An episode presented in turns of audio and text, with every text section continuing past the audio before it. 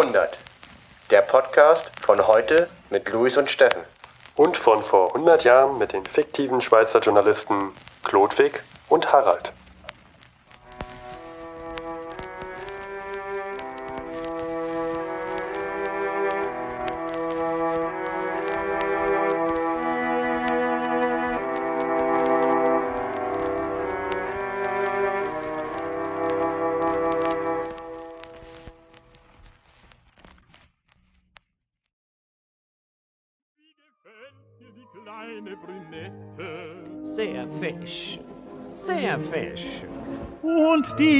Der Samttoilette. Sehr fesch. Sehr fesch. Und dort diese schlanke Blondine. Mein Typ. Mein Typ. Und die mit der Unschuldsmiene.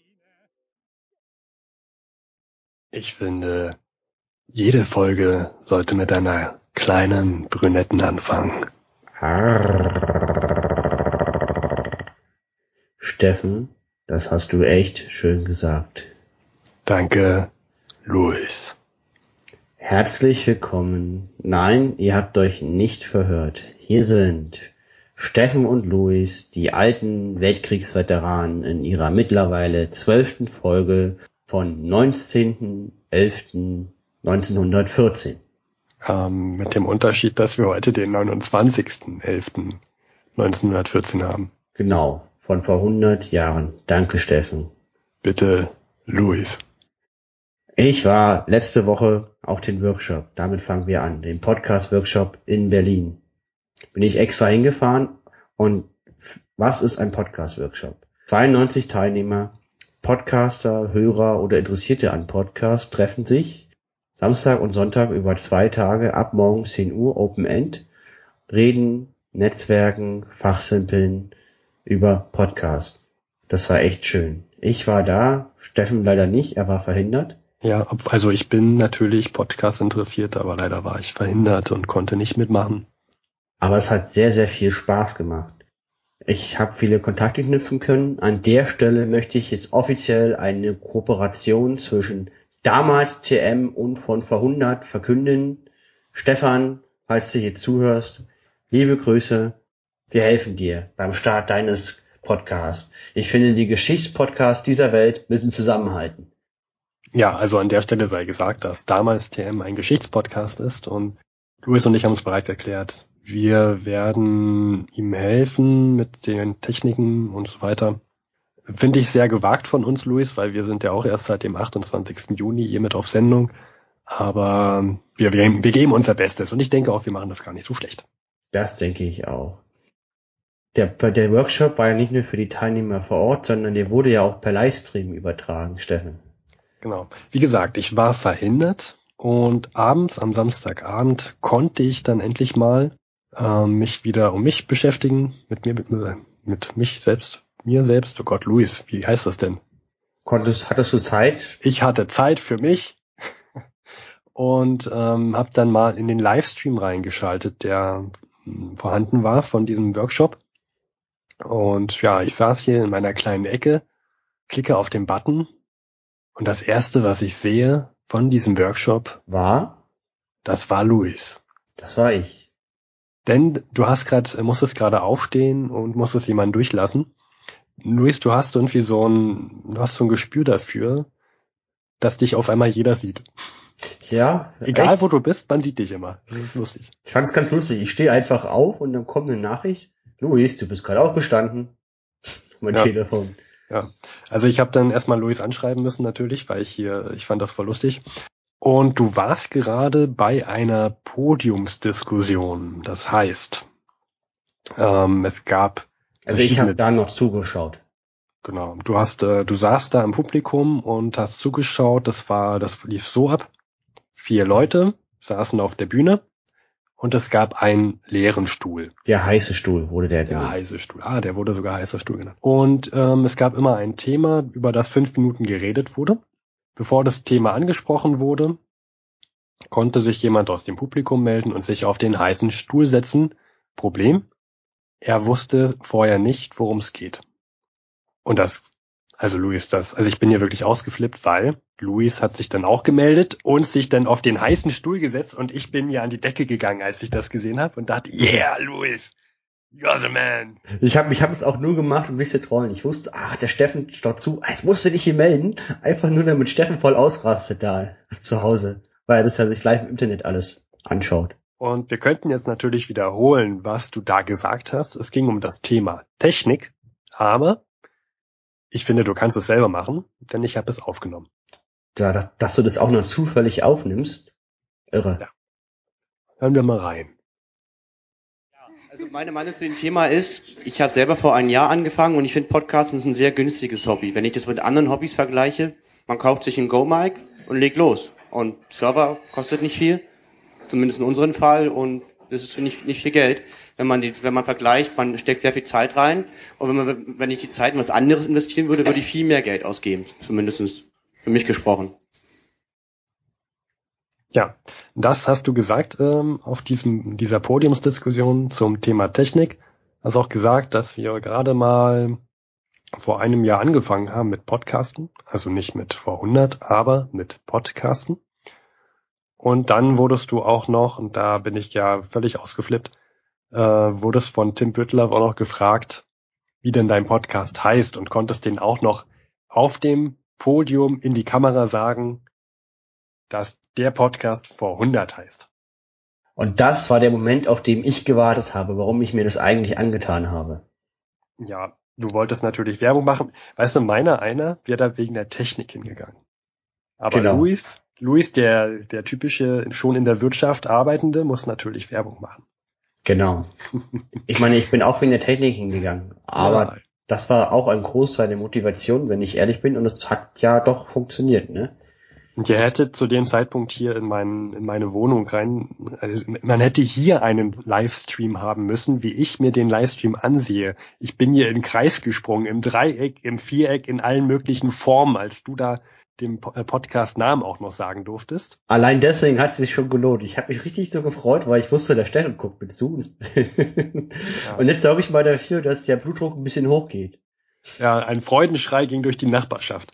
Und ich musste dann sofort die vor 100 Seite ansteuern und unser tolles Statistik-Plugin aufrufen. Nebenbei gesagt, es taugt nicht viel, man kann nur Tendenzen sehen aber die Tendenz zeigte mir an, oh, jetzt gehen einige auf unsere Seite. Und nicht nur an diesem Statistik-Plugin konnte ich sehen, dass äh, deine Werbemaßnahmen für unseren Podcast gefruchtet haben, Luis. Denn? Sondern wir wurden geflattert. Yeah! Wir wurden geflattert. Hey, ja, vielen Dank. Ähm, vielen, vielen Dank. Montagmorgen hat Luis mich angeschrieben, hey Steffen, wir wurden geflattert. Ähm, das, also, ja, äh, ich bin sprachlos. Vielen Dank. Uns gibt's erst seit Juni, seit Ende Juni und das sind die ersten Flatter-Beiträge, die wir bekommen haben von euch. Und da möchte ich mich, möchten wir uns ganz, ganz, ganz, ganz groß bedanken dafür. Das ist eine saugroße Ehre, denn es gibt richtig viel Qualität da draußen. Es gibt so viele Podcasts und so viele sind richtig gut. Und wir werden geflattert. Also bei der Auswahl, die da ist, irre. Ja, das, also ich war eine kleine Freudenträne bahnte sich mein, den Weg über mein Gesicht damals, Luis. Da, die ist immer noch da, oder? Ja, die, die, die springt hier im Dreieck. Ähm, jedenfalls wollten wir euch sagen, was wir mit dem Flatter ähm, ungefähr vorhaben mit den, mit den Beiträgen. Das soll etwas transparent sein. Und zwar haben wir uns vorgenommen, dass wir mehr als 30 Prozent, etwas weniger als die Hälfte von den Flatter-Einnahmen an andere Podcaster weitergeben. Zum Beispiel Frind oder den Lautsprecher-Podcast. Genau, der Lautsprecher-Podcast ist ein Podcast, der über Podcasten podcastet. Ich habe heute eine tolle Wortfindungsfähigkeit. ähm, ja, also wir werden ein bisschen wieder was zurück. Wird auch verlinkt zu dieser genau. Folge. Und äh, den Rest, Rest nutzen wir ne für Kostendeckung. Also erstmal Webhosting. Wir haben ja Kosten durch Webhosting und das, was darüber hinausgeht, sparen wir zweckgebunden für Investitionen in Technikverbesserungen oder wenn wir mal eine Chronik oder ein erstes Weltkriegssachbuch kaufen. Ja, und wir werden euch versichern, dass wir unser Bestes geben, das Geld uns nicht korruptieren wird. Ja, genau, also genau, das Flattergeld geht für geht wieder zurück an die Podcast Community oder verbessert unsere Qualität. Ja. Kurz gefasst. Gut. Deswegen wir wehren uns nicht gegen mehr, aber wir versuchen halt auch dann auch mehr jetzt das wird gut. Wird gut. Einfach alles schön. Manchmal ist die Welt wie ein Ponyhof. Steffen, wir sind im Ponyhof. Hotte Hü. Gut, ähm, ich würde sagen, ähm, damit verlassen wir den Ponyhof der Organisation und kommen langsam mal ins Intro. Gehen ins Schlachtfeld. Radikaler Wechsel. Steffen, ich fange gleich an mit einer Mach, Frage. mach. Einer Schätzfrage. Stell dir vor, du bist Soldat. Irgendeiner Armee im Ersten Weltkrieg. Soldat ist alles mit Uniform. Ob Matrose, weißt du, der, der Typ, der in der Kaserne die Uniform ausgibt, der Koch oder halt der Frontsoldat. Okay. Und was denkst du, wie hoch ist die Wahrscheinlichkeit, wenn du irgendeine Form von militärischer Uniform an, trägst, dass du verwundet wirst? Okay, also wenn ich natürlich direkt an der Front bin, schätze ich sie sehr hoch ein, so um die 70, 80 Prozent. Wenn ich allerdings nur Koch bin, könnte ich mich höchstens schneiden, das natürlich auch hoch wahrscheinlich ist, aber da würde ich vielleicht nur 40 Prozent sagen. Also Mittel, na ich sag mal 60 bis 70 Prozent ist die Wahrscheinlichkeit, dass ich verwundet werde. Die Wahrscheinlichkeit liegt bei 55 Prozent. Also, nach, ja. Also warst du sehr gut geschätzt, Steffen. Doch noch niedriger, aber also jeder Zweite, der im Ersten Weltkrieg irgendwie beteiligt war, als militärischer, als Angehöriger einer militärischen Organisation, war verwundet. okay, das heißt, ähm, Luis, wir beide angenommen, ne, wir wären wahrscheinlich hinter den Schreibtisch äh, gelandet und einer von uns beiden wäre irgendwann mal verwundet worden. Ja, statistisch genau. gesehen. Auch statistisch gesehen. Statistik ist ja auch, wenn bei jeder, wenn bei jedem zweiten Schuss eine Taube getötet wird, schießt der Jäger zweimal auf die Taube, einmal links daneben, einmal rechts daneben, ist statistisch gesehen die Taube tot. Ähm, schade um die Taube. Okay, so viel dazu. Dann hatten wir vor vier Wochen Westfront. Wir fangen an mit der Westfront, das, so starten wir ja immer unser Intro. Ja, gibt's da was Neues, Luis? Ja, und zwar vor vier Wochen hatten wir die Flandern-Offensive. Das war in der letzten vor Ja, 100 das ist ja nicht neu. Richtigen. Genau. Und die war so, dass die Deutschen haben, haben eine Lücke in Flandern erkannt, in der Front der Alliierten, und haben dort angegriffen. Weil der Wettlauf am Meer war zu Ende und dann haben die Deutschen angegriffen in, die, in diese Lücke. Die Alliierten haben natürlich gesehen, die Deutschen greifen hier an und haben Verstärkungen an diese Frontstelle herangebracht. Das Ergebnis ist kurz, es ist nicht Remis, es ist Patt. Ja. Keine ihrer Seiten konnte, ihre Ziel, konnte die Ziele erreichen, wobei der Angreifer mehr verliert, denn er hat äh, aus der Initiative heraus angegriffen und er hat nicht reagiert und konnte keinen Durchbruch erzielen. Das heißt im Westen nichts Neues, man steht sich immer noch gegenüber. Ja, man steht sich gegenüber, aber die Flandern-Offensive ist gescheitert. Auf deutscher Seite.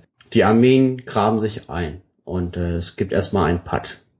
Okay, wir reden, ich, ich, gefühlt reden wir immer nur über die Westfront und die Ostfront, Luis.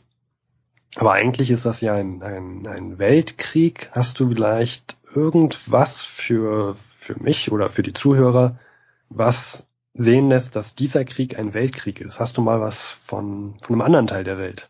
Aber hallo, wir erinnern uns, die Deutschen hatten eine Stadt in China als Kolonie, Tsingtao, die Tsingtao mit der Bier. Brauerei. Tsingtao Bier ist in China das häufigste Bier oder sieht, steht man, sieht man jede Ecke. Tsingtao Bier kommt aus der deutschen Brauerei aus Tsingtao.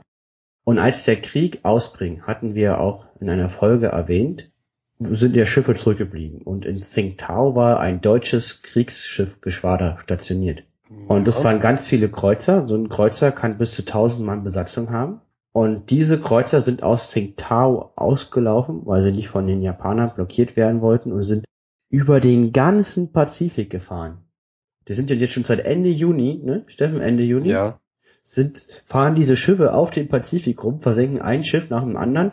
Und jetzt haben sie vor Chile, also auf der anderen Seite vom Pazifik, um die halbe Welt rumgefahren, innerhalb von vier Monaten, haben sie zwei britische Kreuzer gefunden, auch mit 1000 Mann Besatzung. Und dann gab es eine Seeschlacht zwischen dem britischen Kreuzerverband und dem deutschen Kreuzerverband vor Chile. Und die Deutschen haben die beiden britischen Schiffe versenkt. das muss man sich mal vorstellen, dass also einen auf einen Kreuzer zu treffen und den schon zu versenken, ist eine hohe Kunst damals gewesen. Und dann sogar zwei, also überhaupt diesen Weg dahin zu schaffen bis Chile. Ohne Basis, ohne Nachschub. Das ist eine ganz schön starke Leistung und auch sehr große Herausforderung gewesen. Genau. Aber das heißt, die sind jetzt in Chile. Wie, wie geht's danach weiter? Also, was wollen die danach machen? Das wird die Zukunft zeigen. Nur so viel. Das Ziel dieser Schiffe, der Deutschen, ist natürlich Berlin. Und sie fahren jetzt von Chile nach unten, weil die müssen ja jetzt vorbei nach Ankerporn. Ja, da bin ich mal gespannt, wie die dann weitermachen wollen, weil ich meine, die Das kommt Nordsee, die Nordsee ist ja blockiert. Da bin ich echt Komm. gespannt. Kommandeur ist relativ bekannt, Admiral Maximilian von Spee. Ja, der Name sagt mir was. Jetzt, jetzt warten wir mal ab, was da wohl passieren wird mit diesen deutschen Schiffen. Dann hat der von Spee, als er aus Tsingtao ausgelaufen ist, ein Täuschungsmanöver gestartet, gestartet. Er hat einen der kleinen Kreuzer, die Emden, in die andere Richtung, Richtung Westen geschickt, weil die sind ja Richtung Osten. Also Tsingtao ist das andere Ende der Welt. Und wenn man jetzt nach Deutschland will mit seinen Schiffen, muss man ja in eine Richtung fahren, entweder Westen oder Osten. Und, und Admiral von Spee hat sich entschieden, nach Osten zu fahren, hat aber ein Schiff seines Verbandes nach Westen geschickt, um den Feind zu verwirren. Das war die Emden. Emden ist auch relativ bekannt, eigentlich. Berühmtes Schiff. Das, das sagt mir zumindest was, ja. Wie, Die wie Emden? geht's weiter mit der Emden? Hat mittlerweile 22 britische Handelsschiffe versenkt, was echt viel ist für ein kleines Schiff. Und es musste jetzt selber dran glauben, weil der australische Kreuzer Sydney diese versenkt hat, im Indischen Ozean, also praktisch westlich von Tsingtao. Also in Indischen Ozean von Sydney ver, äh, versenkt. Okay. Und zwar, was aber, das ist noch nicht alles, weil jetzt geht's erst richtig los, Steffen. Halt dich fest, ja? Ich halte mich hier fest. Und zwar, die Emden lag vor einem kleinen Atoll. Und auf dem Atoll, da war eine Insel. Und auf der Insel war eine Funkstation. Und zu dieser Funkstation hat die Emden einen Landungshub von 50 Mann ausgesetzt, um diese Funkstation unschädlich zu machen. Dabei wurde die Emden vom Zerstörer Sydney gestellt und versenkt. Die Besatzung hatte keine Chance. Und nun sind aber diese 50 Mann vor diesem Landungszug auf dieser Insel und sehen zu, wie die eigenen Kameraden versenkt werden. Das müssen die fassungslos mit ansehen. Das ist Aber- natürlich ein Blick. Aber Aufgehen kommt nicht in Frage. Unter der Leitung des Kapitänsleutnants von Mücke wagen die Männer der Emden das Unmögliche, den Heimweg nach Berlin. Es beginnt eine gnadenlose Odyssee auf Leben und Tod. Auf 13.000 Kilometer kämpfen sie gegen Feinde, Hunger und Krankheiten, immer getrieben von ihren unbeugsamen Willen zu überleben. Sag mal, Luis, liest du das gerade ab irgendwo? Ja, ich gebe es zu, das habe ich abgelesen. Ja. Okay. Weil Und von wo hast du das abgelesen? da gibt's einen Film. Der öffentliche Rundfunk hat einen Film produziert über die Emden. Der Film heißt Die Männer der Emden. 13.000 Kilometer. Die wahre Geschichte einer unglaublichen Odyssee. Okay. Und den, wie ist der Film? Weiß ich nicht, der soll toll sein. Ich habe nur die DVD. Die habe ich mir gekauft bei Amazon. Wird Ah, verlinkt. Ich hatte den Film schon seit einem halben Jahr und ich habe ihn noch nicht gesehen. du hattest also noch keine Zeit, ihn zu sehen. Nein, Steffen, ich habe den Film seit einem halben Jahr und ich hätte ihn gern gesehen. Hast du eine Theorie, warum ich ihn nicht gesehen haben könnte? Der, der ist auf DVD, meinst du? Mhm.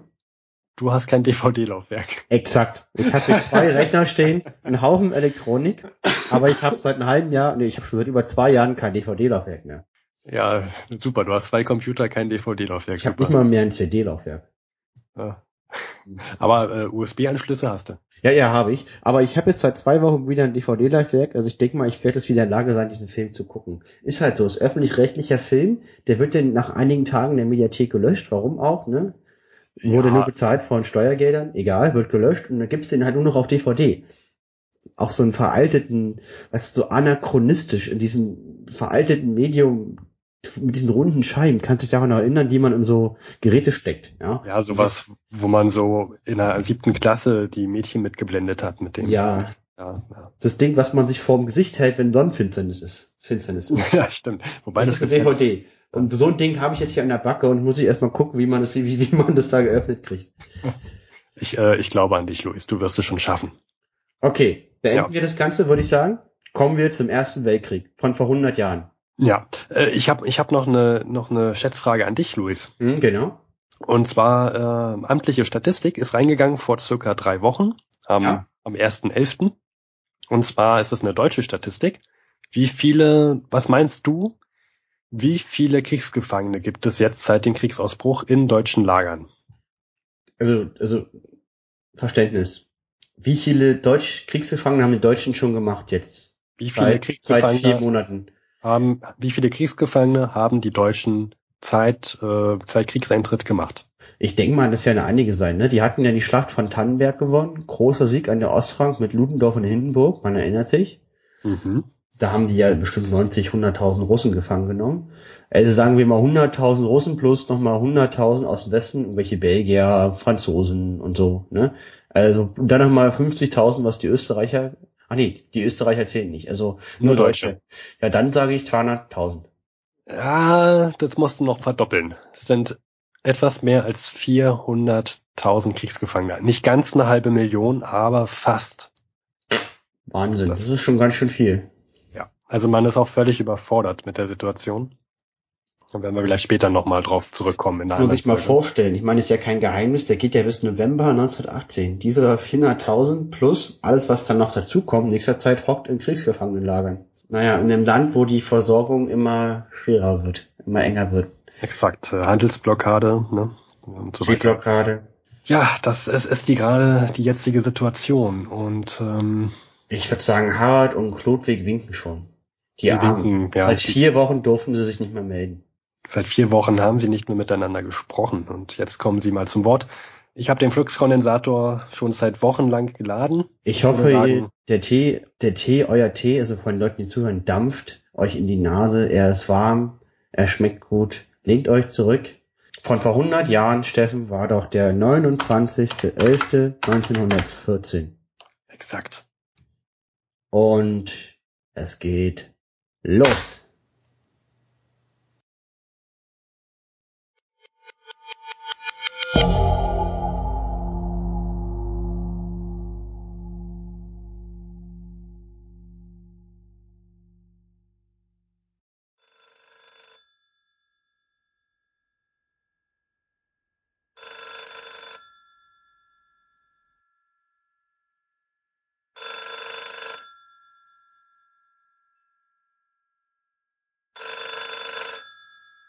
Wagenknecht hier.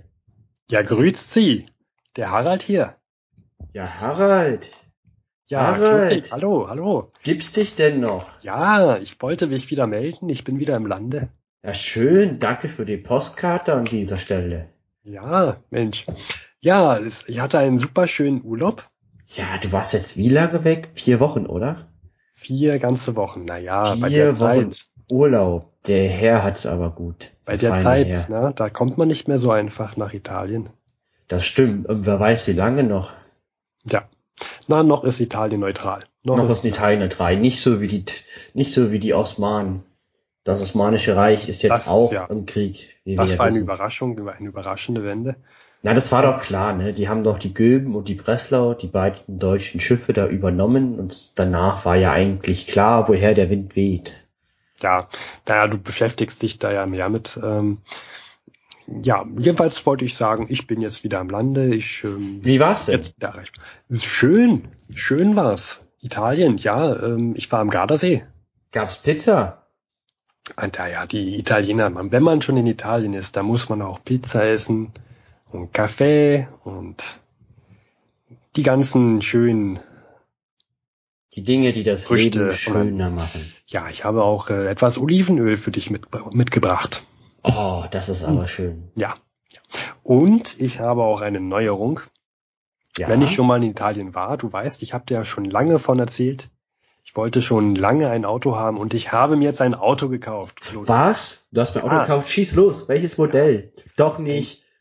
Doch, nicht ich, etwa, hier, hier, ein Windhof.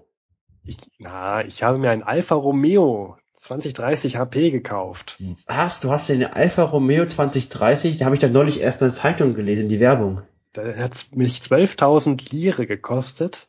Uh. Ähm, also das sind ähm, Das ist nicht für umsonst. ja 2.300 Dollar in etwa.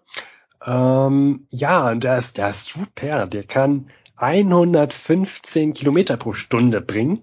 Was? Ja, aber, aber, aber, d- d- der wird dir doch schlecht bei, bei so viel Geschwindigkeit. Ja, ich habe mir auch ähm, so eine, ich hatte erst Angst um meine Augen, aber ich habe mir so eine, eine Brille gekauft, um den Wind aus den Augen zu halten. Ach so, eine richtige. fesch aus, mein Lieber. Fesch sieht das aus. Fesch sieht das aus. Ja. Hast du jetzt auch so eine, so eine Handschuhe? Und so eine Lederkappe? Äh, äh, In weiß, in weiß. Ja, Oh, das, äh, edel geht die Welt das zugrunde. reizt die Damenwelt, mein lieber Klodwig.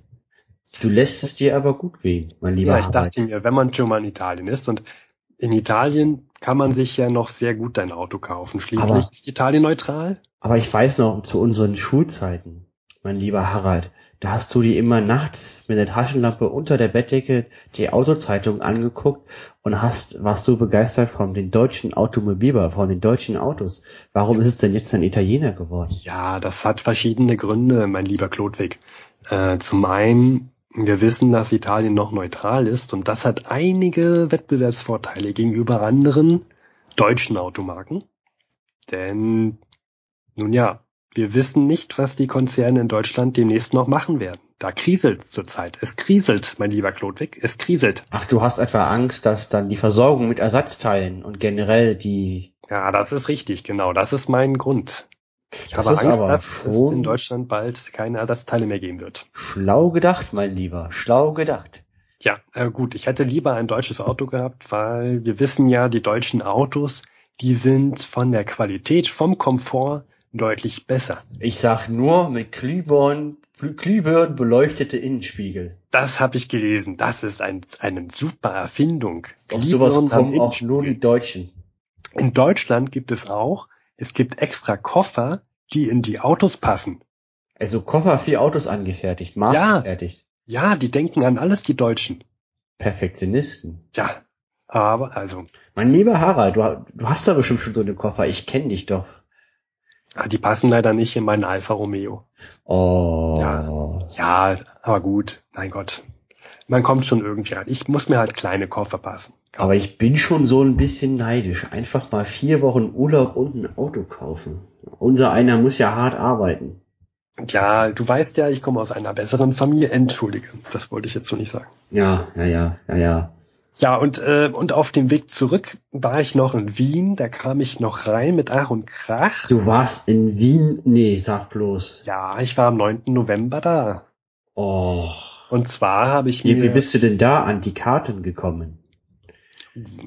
Ja, ach so, ja, ich hatte dir ja geschrieben, dass ich äh, Karten gekauft hatte und mir die Operette angesehen habe. Rund um die Liebe von Oskar Strauß, das kann ich dir nur empfehlen, Klodwig. Wenn das hier in der Schweiz auch demnächst aufgeführt wird, schau dir diese Operette an.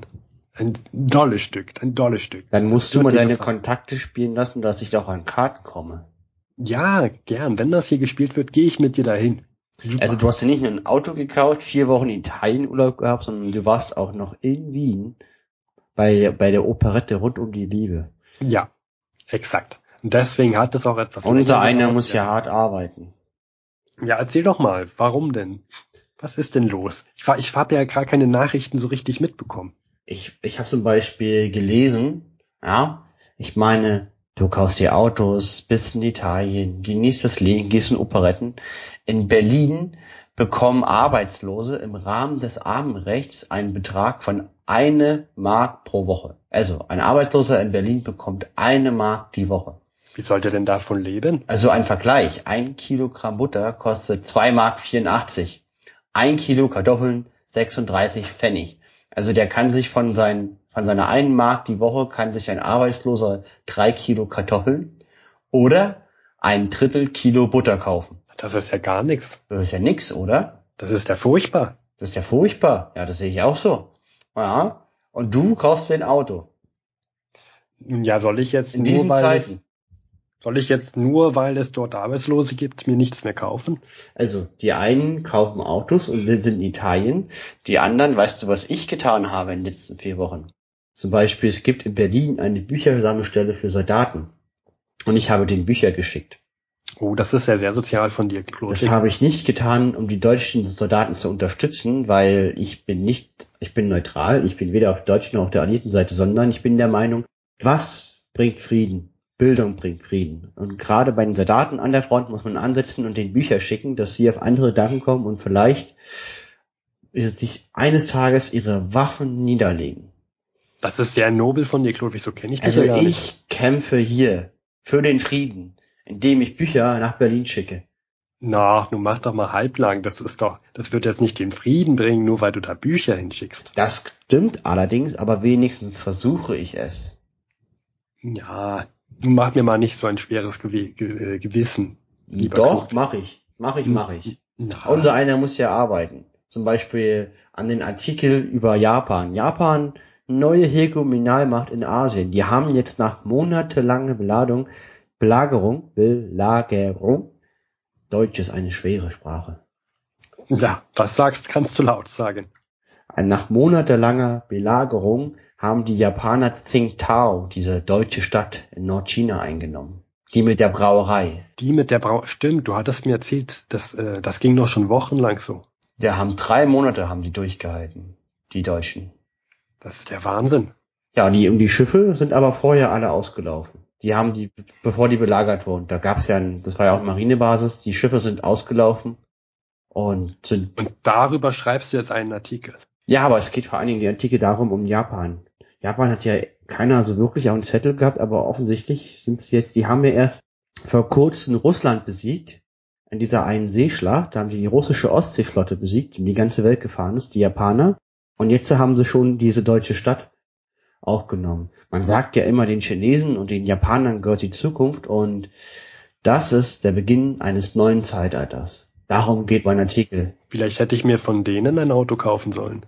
Hättest du vielleicht mal machen sollen. Aber immer schnell nach Japan kommen ist schwierig. Ja, das wird schwierig. Und auch noch teurer, noch teurer. Naja, dann ja, dann sei doch weiter fleißig und ähm, ich weiß nicht, sehen wir uns demnächst. Ja, wir könnten uns theoretisch morgen auf den Weihnachtsmarkt sehen.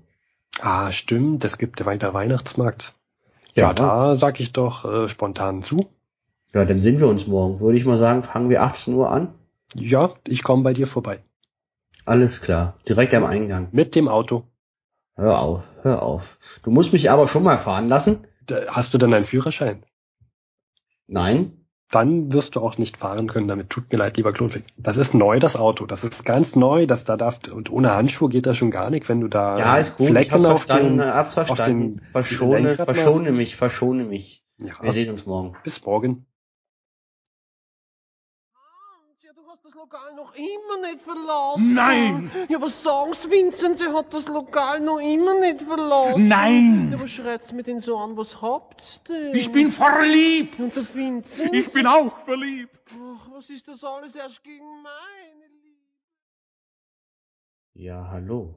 Hier sind nochmal wir als Steffen und Luis und wir möchten an dieser Stelle nochmal zwei Dinge besonders darstellen. Punkt eins, Steffen. Das, was ihr gerade eben gehört habt, war ein Ausschnitt aus der Operette, die wir erwähnt hatten, die Harald gesehen hat. Auch am Anfang im Intro. Ihr erinnert euch an die kleine Brünette. Und ja, das, was ihr gehört habt, ist ein Ausschnitt gespielt vom großen Wiener Rundfunkorchester. Punkt zwei. Der Kaufpreis des Alfa Romeos, den sich Harald in Italien gekauft hat, das waren ja 12.000 Lire.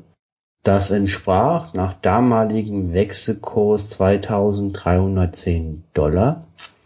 Und wenn man jetzt die Inflationsrate seit 1914 auf das heutige Datum hochrechnet, sind das nach unserer Kalkulation etwa 92.955.000 Musste Dollar. ich korrigieren, 52.955 Dollar.